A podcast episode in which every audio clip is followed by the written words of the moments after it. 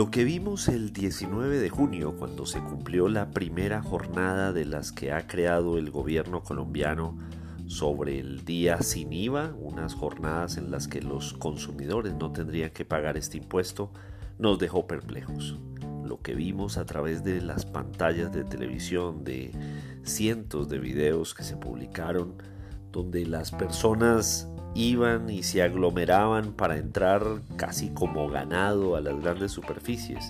Y ojo, no para comprar mercado, no para abastecerse, sino para comprar productos suntuarios como pantallas gigantes de televisión, como equipos de sonido. Eso nos dejó pensando a muchos sobre cuáles son las necesidades de las necesidades reales de los colombianos, sobre quién es el responsable por una acción como estas? ¿Cuál es el sentido de la vida? ¿Cuál es el sentido de la supervivencia? Para Vanguardia, en el podcast de Víctor Solano, ¿Día sin IVA o Día sin vida?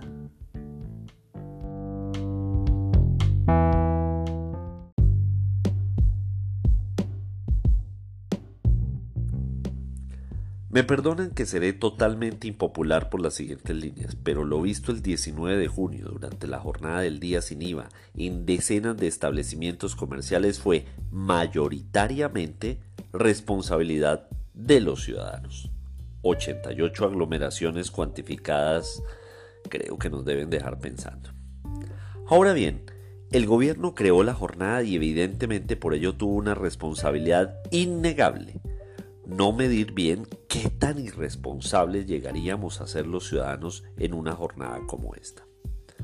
Una medida que buscaba avivar el consumo fue interpretada por muchos como una especie de Black Friday, en donde los establecimientos bajan sus precios como nunca durante el año. Miles de personas, como dice el vallenato, sin medir distancias, se arrojaron a las calles, al contacto hombro a hombro, nariz con nariz.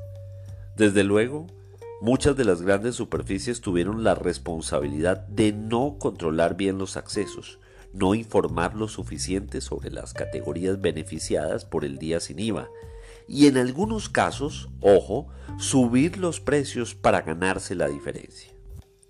Quedan muchas preguntas sobre la capacidad de respuesta de los comercios en sus plataformas de e-commerce. Hubo reportes en redes sociales de tiendas online que colapsaron. Su buen funcionamiento habría mitigado en algo la necesidad de la presencialidad en las tiendas. Pero vuelvo a mi tesis inicial. La mayor, ojo, no la única responsabilidad estuvo en los ciudadanos, que privilegiamos la compra de bienes suntuarios por encima de la salud. La categoría de electrodomésticos, por ejemplo, creció 640% durante ese día. Si no nos cuidamos nosotros mismos, nadie más lo va a hacer.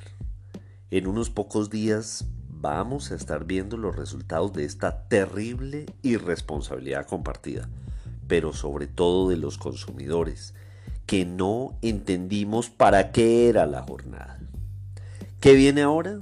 Reglamentar mucho mejor estas jornadas, vienen otras, para que hacerlo solo a través de comercio electrónico. Definitivamente tiene que ser, por lo visto, el único canal para lograrlo. Lo otro es disponer de mecanismos como hicieron en Chile, con plataformas digitales para que las pymes en todo el país puedan participar y no solo las grandes superficies.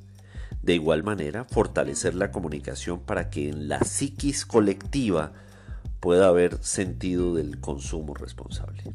El próximo debe ser un día sin IVA y no un día sin vida.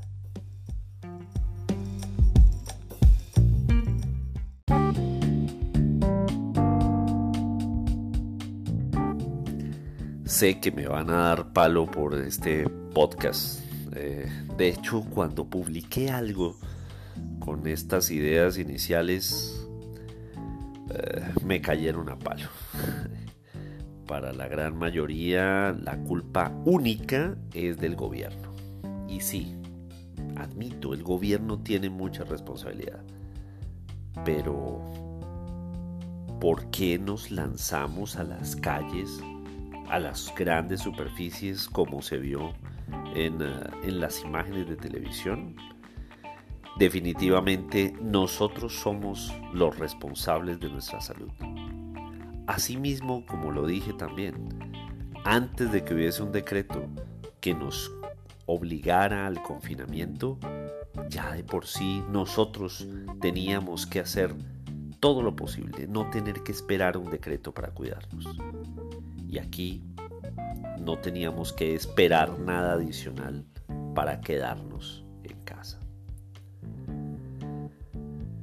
Espero que este podcast reciba retroalimentación. Pueden dejar sus mensajes a través del sistema de Anchor, en la cual donde reproducen este mismo podcast, pueden dejar un mensaje que los podríamos reproducir en los siguientes episodios. Pueden dejarme también sus comentarios. Recuerden, en Twitter soy arroba solano. Y estamos disponibles en prácticamente todas las plataformas. Para Vanguardia, eh, donde tengo mis columnas, y el podcast Comunicación de Víctor Solano. Esto fue Día sin IVA o Día sin vida. Nos vemos la próxima semana.